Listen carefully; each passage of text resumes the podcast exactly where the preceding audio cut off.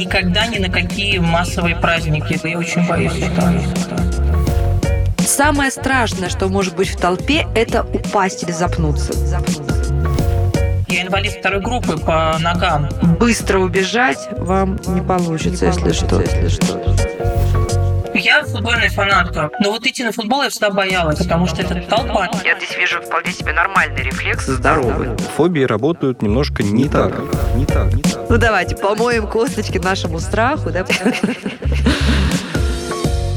Здравствуйте, это подкаст «Страхи». Мы продолжаем наш сезон детских травм, и эта коробочка не имеет дна, честное слово, потому что просто обнаруживаем залежи новых и новых причин, каких-то вот таких, знаете, неудобств, что ли, эмоциональных и психологических, а иногда и прямо занос – ранящих, которые остаются с нами во взрослом возрасте. И значит, надо с этим что-то делать. Хорошо, если наши герои, а как правило, все наши герои, раз уж они к нам пришли, об этом задумались, начали копать, начали эту вот занозу вытаскивать. Ну, а для того, чтобы продвинуться в этом правильном деле, у нас есть лучшие эксперты. И куратор этого сезона Артур Тимофеев, медицинский психолог и кандидат психологических наук. Здравствуйте, Артур. Всем здравствуйте. И здравствуйте, Ольга. Ольга наша героиня. Здравствуйте. Травма Оли, детская травма, действительно сформировалась в очень такую статичную, большую неприятность в взрослом возрасте. Я вам сейчас скажу три слова, дорогие наши слушатели, а потом мы поговорим про них. Слова красивые. Например, слово агорафобия. Помните Агара, да, такие площади народные, рыночные в Древней Греции? Ну, помните, в смысле, из учебников, конечно. Демофобия, тоже нетрудно догадаться, да? Дема, демос, фобия, страх людей. Охлофобия. Что такое охлофобия? Ну, тоже мы поговорим. Артур, что объединяет три вот этих слова, прежде чем мы начнем слушать историю Оли? Ну, как нетрудно догадаться, все слова заканчиваются на фобия. Соответственно, это все про страхи. И это про их разные разновидности.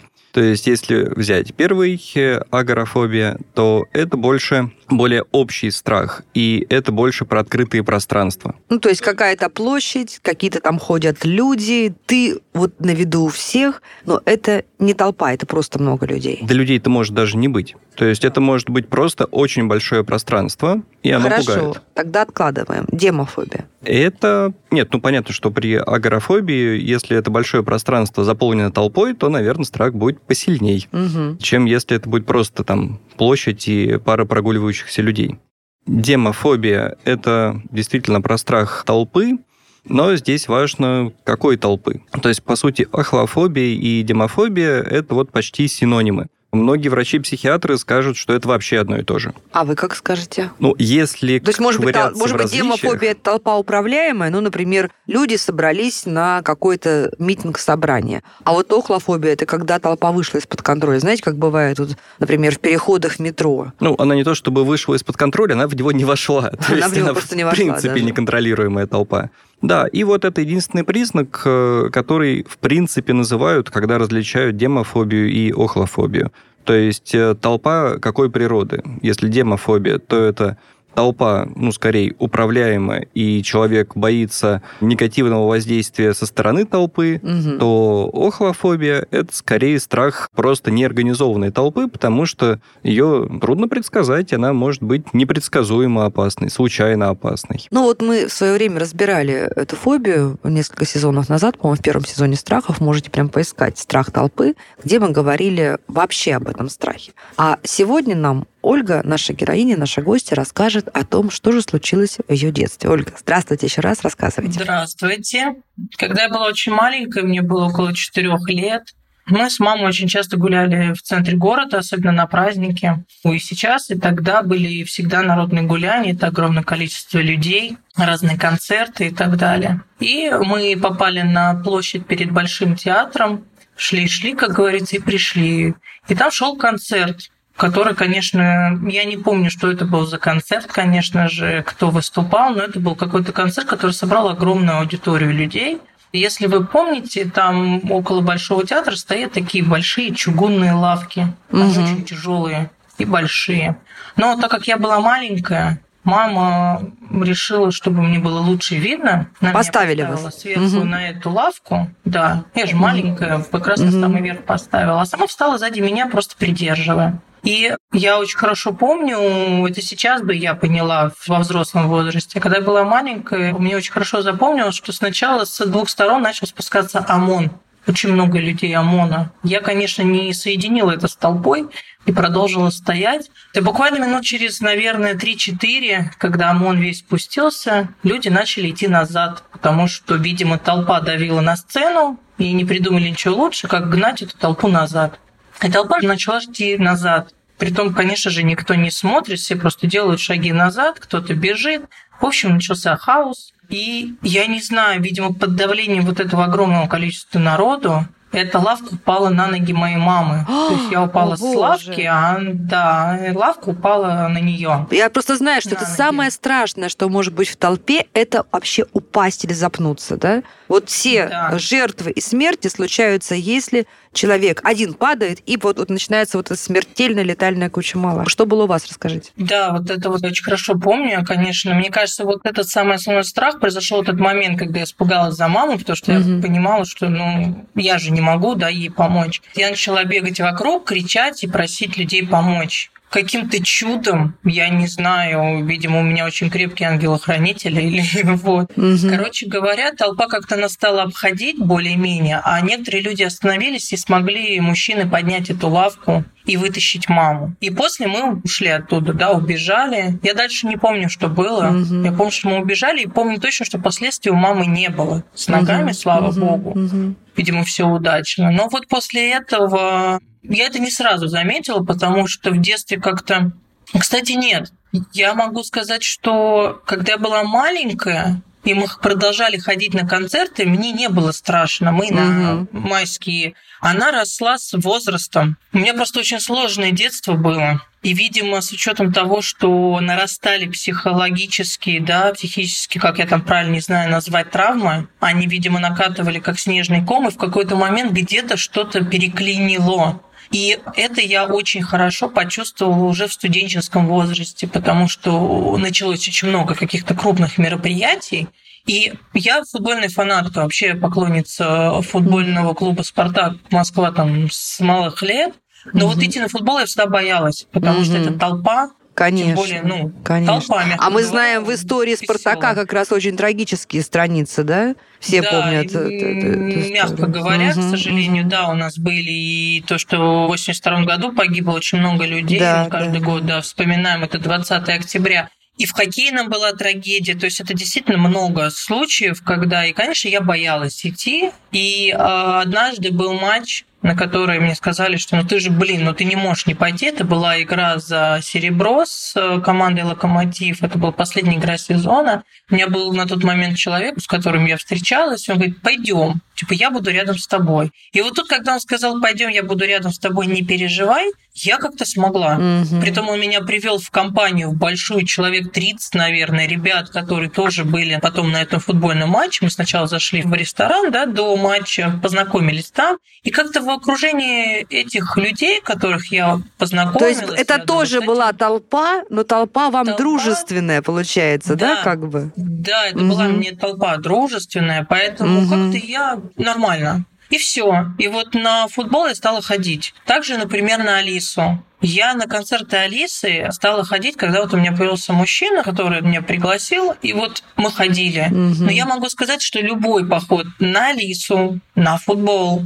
угу. это все равно сопровождалось внутренним скажем так, знаете, как на самолет. Очень многие, даже не боятся летать, все равно ощущают какие-то, может быть, да, что ну все равно же это самолет, там мало ли это. Вот я всегда, куда бы я ни шла на какие-то такие мероприятия, я всегда немножко внутри, мягко говоря, подрагивала. Оль, а вот потом попускает, вот вы пришли уже, допустим, на концерт или на футбольный матч, и вот этот страх у вас прям все время продолжается или он отпускает какой-то? То есть он прям всегда, до конца есть, будет, да, он у вас? Да, то есть единственное, что если, конечно, если матч идет такой а, эмоциональный, скажем так, и он захватывает, mm-hmm. то отпускает на время, пока вот он, да, ты вот там смотришь футбол, очень интересно, там, то есть на время вот самого отпускает, если я на что-то отвлекаюсь. А вот если я не отвлекаюсь, бывали матчи, когда ты стоишь, да, и это, то тут, конечно, все равно я всегда, я смотрела, кто где, что люди пьяные, не пьяные, то есть вставала всегда так, чтобы, если что, поближе ко входу, или наоборот, то есть я всегда выбирала на трибуне, в любом месте, в клубе, на Алисе, там, большой концертной площадке,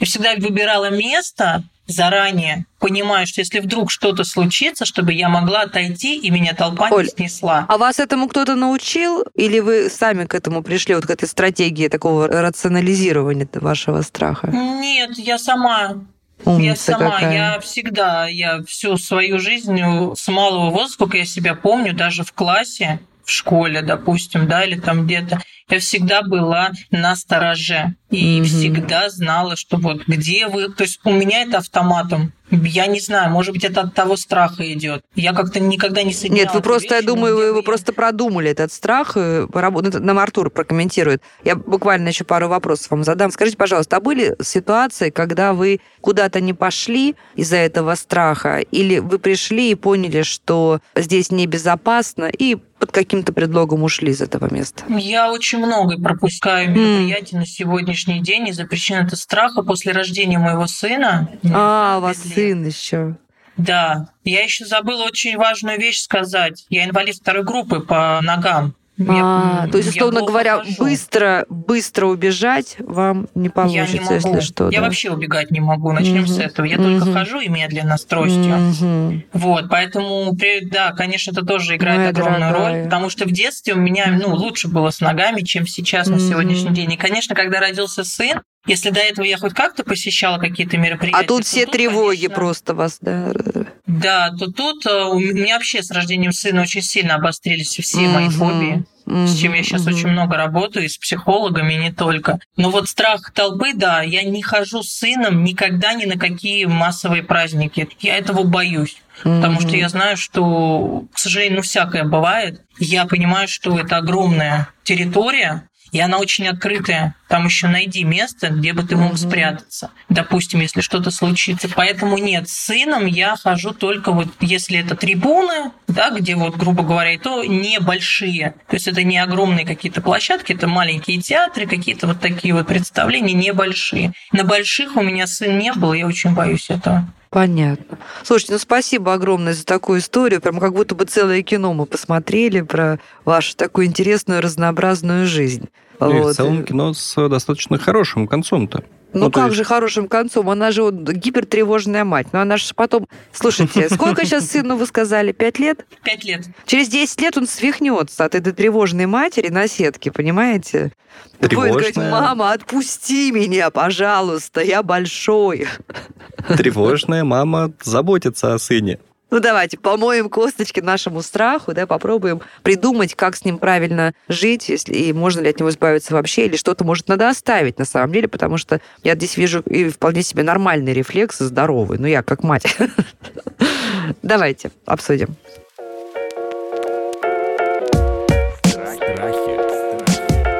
Как использовать страх во благо? Ольга, скажите, пожалуйста, вы себя в принципе тревожным человеком можете назвать? То есть не в рамках вот этих фобий, а вообще любые другие страхи, тревоги, беспокойства? Да, могу. А вот в детстве, да, после той истории, были ли какие-то другие тревоги? Вы ополовились, да, что там как-то как снежный ком много было психотравм? Да. И, в принципе, уровень тревоги, он повышался? Да и достиг пика уже во взрослом возрасте? В студенческом, скажем так. Я вот ушла из школы, пришла в институт, да, там вот я хорошо помню. И вы сказали, что вы работали и самостоятельно, и с психологом работаете. А какие успехи сейчас? То есть этот уровень, он стал снижаться? У меня очень много фобий, и я прорабатываю каждую. И вот несколько уже проработано, и стало гораздо легче, которые прям вот серьезно мешали жить. И проработав их, гораздо легче становится. И потихонечку мы двигаемся, двигаемся, так сказать, зацепляем следующие, и тоже их прорабатываем. И да, и гораздо легче становится. А можете ли озвучить, что вот самое важное уже проработали? Да, конечно. У меня был страх дверей открывание ключом двери в тишине. Ух ты. То есть это вот... Да, у меня просто выпивающий отец был в детстве. И я знала, что если он не может нормально открыть дверь, значит, он выпил. А дальше будет скандал, драки и все остальное. Мгм. Поэтому это был первый страх, который прям вот очень мешал мне жить. И я его проработала И с несколькими, прям вот не с одним психологом я работала. Вот это Мгм. первый страх, который проработан, очень помог э, мне легче жить. У меня страх темноты жутчайший. Меня били в детстве, в детском саду избивали и засовывали в темную комнату. И этим страхом он до конца не проработан, но мы его уменьшили, скажем так. Тоже как бы один из таких страхов очень неприятных, э, которые тоже мешают жить.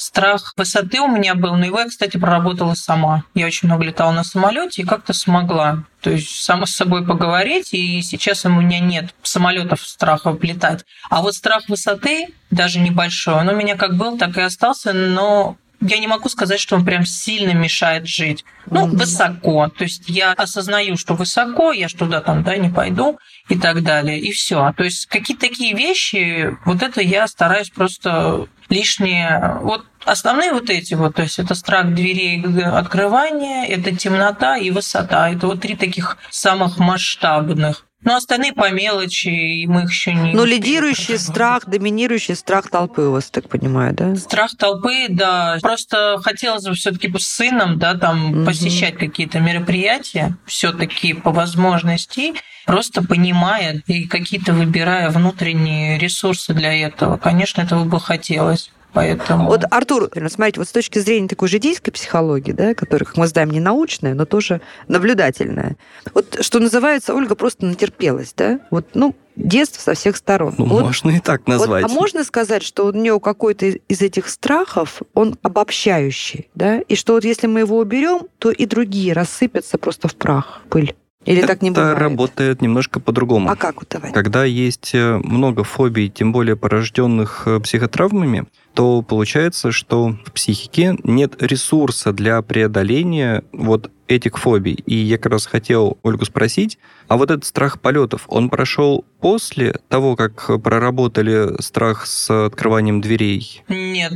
Страх высоты я проработала До. много лет назад, очень много, да. У меня просто предстояло большое количество самолетов в течение пяти дней. Там было, по-моему, семь перелетов в течение пяти дней. И я просто понимала, что если я сейчас как-то не решу вот эту панику до дрожания рук и побеления пальцев, я просто не смогу лететь. И я вот как-то села, и я не могу это объяснить. Я Ага. просто сидела и разговаривала сама с собой. И все. И все прошло. Класс. И получается, что страх э, перелетов он прошел, а вот страх высоты остался. Да, страх перелетов прошел, а страх высоты остался. То есть, словно говоря, на Останкинскую башню вы не пойдете на экскурсию, не выйдете посмотреть на Москву с высоты Останкинской башни со стеклянным полом. Скорее всего, у меня сын очень просит. Я не знаю, наверное, с закрытыми глазами. Ну, ну не хотела. Ага, ради сына пойдете. Ради сына пойду. Молодец какая. Но с закрытыми глазами. Вопрос мотивации тоже очень важный вопрос. То есть, Да. если мотивация сильная на Конечно, преодоление, ей семь перелетов нужно было преодолеть.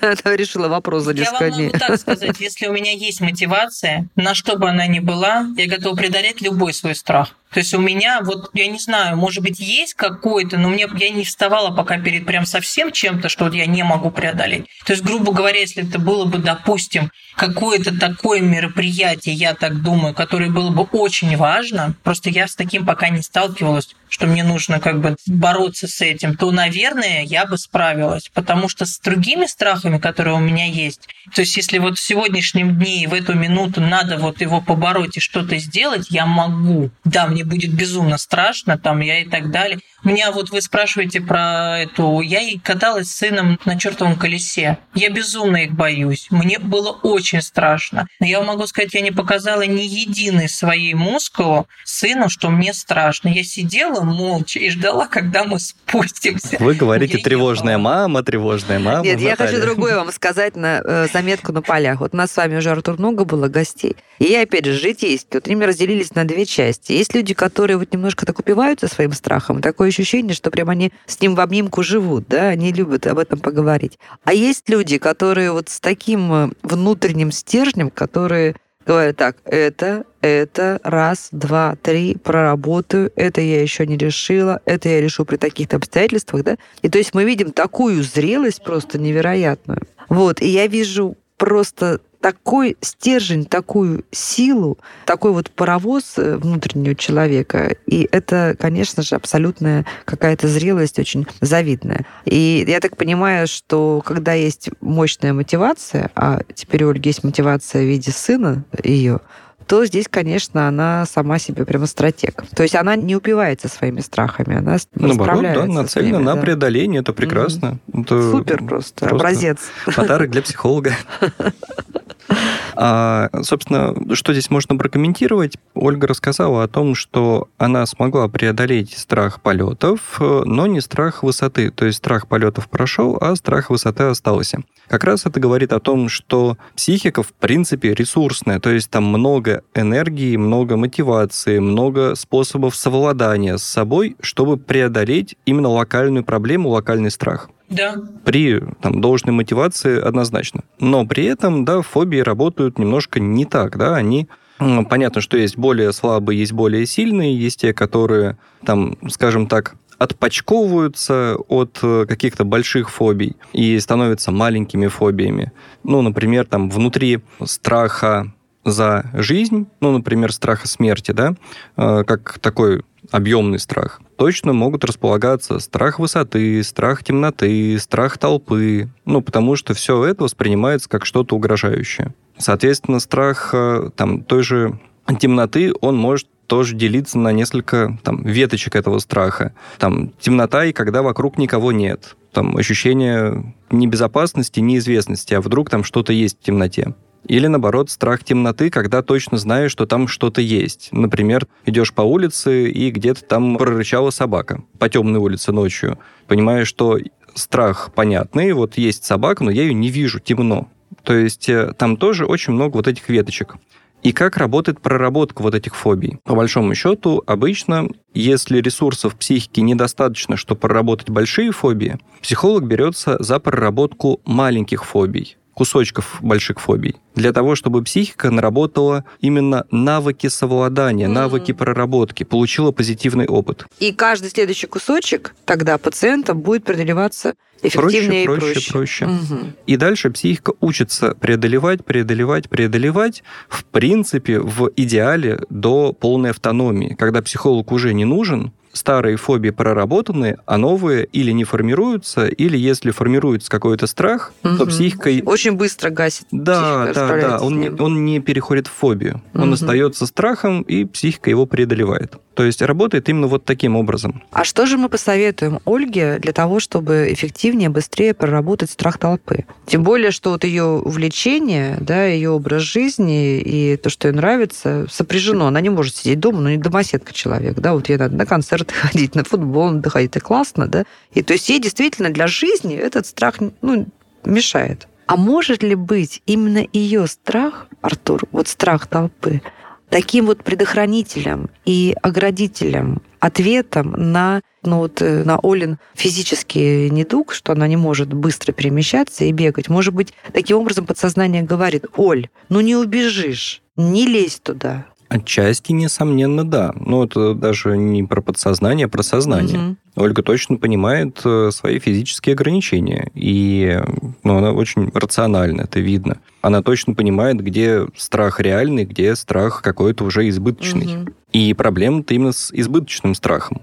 Но, То есть, там, но где... этот избыточный страх, возможно, стимулируется вот ее Конечно, сознание. конечно. Он стимулируется многими вещами. Заметьте, Ольга сама сказала, что страх усилился как раз с рождением сына. Угу. И, естественно, это связано с тем, что она погружается подсознательно в ту ситуацию, когда она была маленькой и когда маму придавила лавочкой. А еще мне кажется, что она проецирует этот страх как бы на две роли. И вот и сын, который повторяет, как бы откликается к ее опыту детскому, а в то же время она мама. И если с ней что-то случится, она понимает, что в опасности будет ее ребенок. То есть, ну, получается, ну, как бы двойной даже у нее страх, да, и, и за малыша, и за себя как маму, за ту проекцию. Поэтому они сцепляются и усиливают друг друга, эти страхи. Так, хорошо. Что, да. вы, что будем делать? Делить Ну, то Давайте. есть, э, как уже было сказано, эти страхи лучше прорабатывать чуть-чуть отдельно.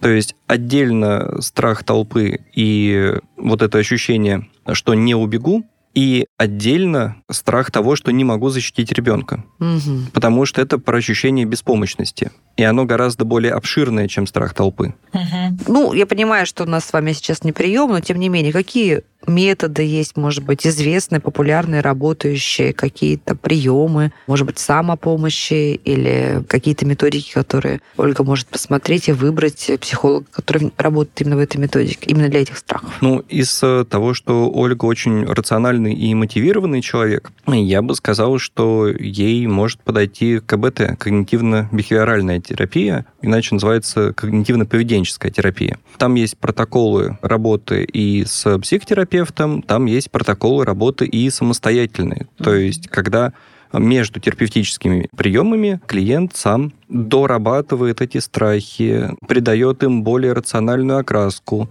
Не рационализирует, да, это неправильный термин, а именно осознает, понимает, перерабатывает у себя для того, чтобы разделить именно фобию как нелогичный страх и страх, который, наоборот, поддерживает безопасность.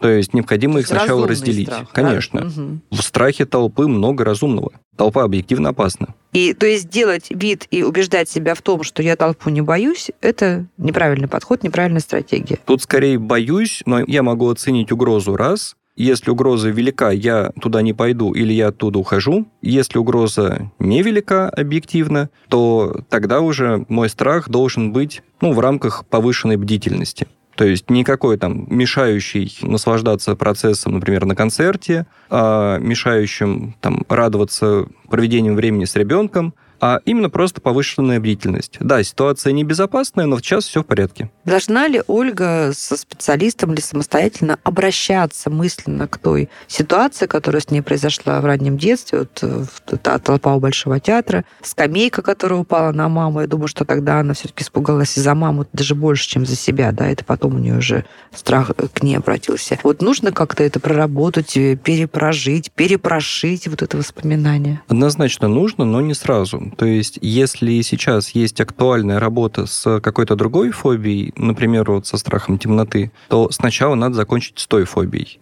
Потому что проработанная фобия, да, как уже было сказано, она дает для психики дополнительный ресурс для преодоления. Проработанное, то есть раскопали, когда началось, да, или, пример, предположили. Сняли интенсивность страха, убедились в том, что психика справляется самостоятельно. То есть темнота наступает, страх не наступает. Кстати, у нас тоже был в нашем первом сезоне, где мы разбирали фобии, страх темноты, и мы еще в этом сезоне к нему обратимся, потому что он такой довольно популярный, частый, такой таинственный интересный страх. Ну и уже после этого, да, после того, как актуальная работа с нынешней темой будет завершена, то есть та тема, которая сейчас в работе у Ольги и ее психолога, и вот уже после завершения этой темы переходить к э, страху толпы. Ну и, видимо, делить этот страх на много мелких подтем. С этим будет проще справиться. Наверное, последний вопрос, который бы хотела в этом бесконечно интересном разговоре вам задать. Артур, а вот если такая ситуация с кем-то случилась, да, ну тоже толпа, ребенок испугался за себя, за родителей,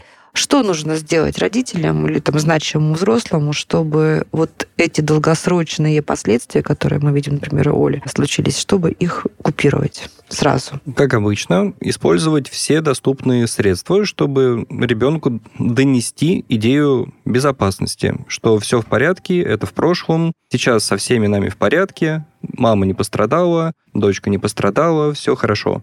То есть проговорить, словами проговорить. проговорить раз, убедить в том, что все хорошо, это безопасно. Такое случается, но это случается редко. Нам не повезло тогда, но это не значит, что нам не повезет потом, все будет хорошо. Естественно, можно что-то там порисовать с ребенком про толпу и вообще про его ощущения детские, про беспомощность, про страхи. Ну, то есть, например, в случае с Олей можно было нарисовать этих красивых, сильных дяденек, которые подошли и всех спасли. Да, вот они Ну, всегда например, есть, да, да. и это проговорить, да, что помощь всегда придет. То есть акцент сделать, да, на позитивных моментах, на ресурсе, на не только то, что случилось плохое, а вообще-то там кусочек этой ужасной толпы, он отделился и вообще-то помог. Что произошло у Оли, когда в том эпизоде, когда она рассказывает, что с друзьями друзьями, со своими знакомыми пошла на матч, да, в окружении вот этих 30 человек, она это помнит, да, вот она же не зря нам это сказала. Слушайте, как интересно. все таки вот настолько наша психика и наша жизнь — это такой интересный лабиринт событий, такая головоломка. Я всегда большое удовольствие получаю, когда мы с вами, Артур, разбираем, особенно когда такие вот у нас умные и рефлексирующие гости. Это отдельное удовольствие, потому что действительно как будто читаешь какую-то интересную книгу.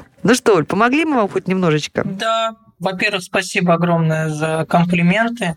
Я действительно очень человек, который внимательно относится, как вы сказали, да, как там, не нервничающая мама, а как вы сказали? Тревожная. Слово?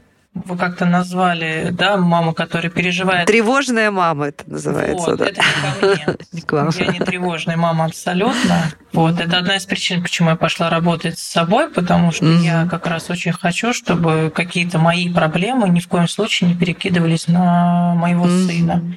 Поэтому спасибо огромное. На самом деле все это очень интересно. В любом случае, когда проговариваешь какие-то вещи, да, когда люди что-то говорят, появляются еще какие-то кирпичики, которые помогают в дальнейшем проще там, к чему-то относиться, или, допустим, когда работаешь с этим, добавляешь этот кирпичик, еще, еще, и тогда уже да, выстраивается эта стеночка, которая потом помогает уменьшить или даже справиться с фобией. Поэтому я хочу вам сказать огромное спасибо. Было а я интересно. вас хочу поблагодарить. Знаете почему? Потому что наши слушатели, которые только-только в начале пути вот этого самопознания или решения своих проблем, послушав вашу историю, многие узнали какие-то эпизоды, которые были с ними, которые мучат их, они увидели какой-то путь, они увидели вашу энергию, ваш ресурс, и вот э, вы можете стать примером, это бесценно на самом деле. Благодарю. Абсолютно точно присоединяюсь. И вот э, еще в плане пользы, вы также можете обращаться к специалистам, психологам разного профиля, потому что когда идет проработка э, фобий, психотравм и подобных всяких штук, хорошо, когда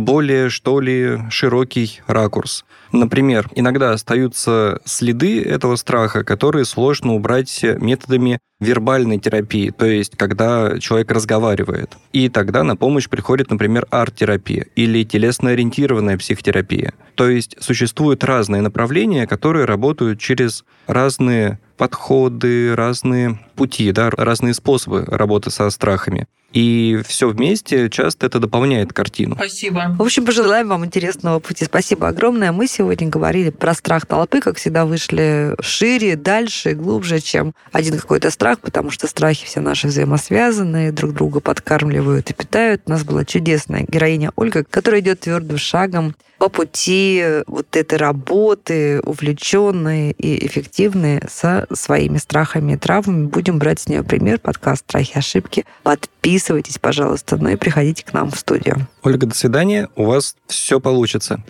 Я вас уверен. До свидания. Спасибо вам огромное. Сказал, как отрезал Артур Тимофеев, медицинский психолог, кандидат психологических наук, куратор этого сезона. Подписывайтесь на подкаст на сайте ria.ru в приложениях подкаст с Web Store и Google Play. Комментируйте и делитесь с друзьями.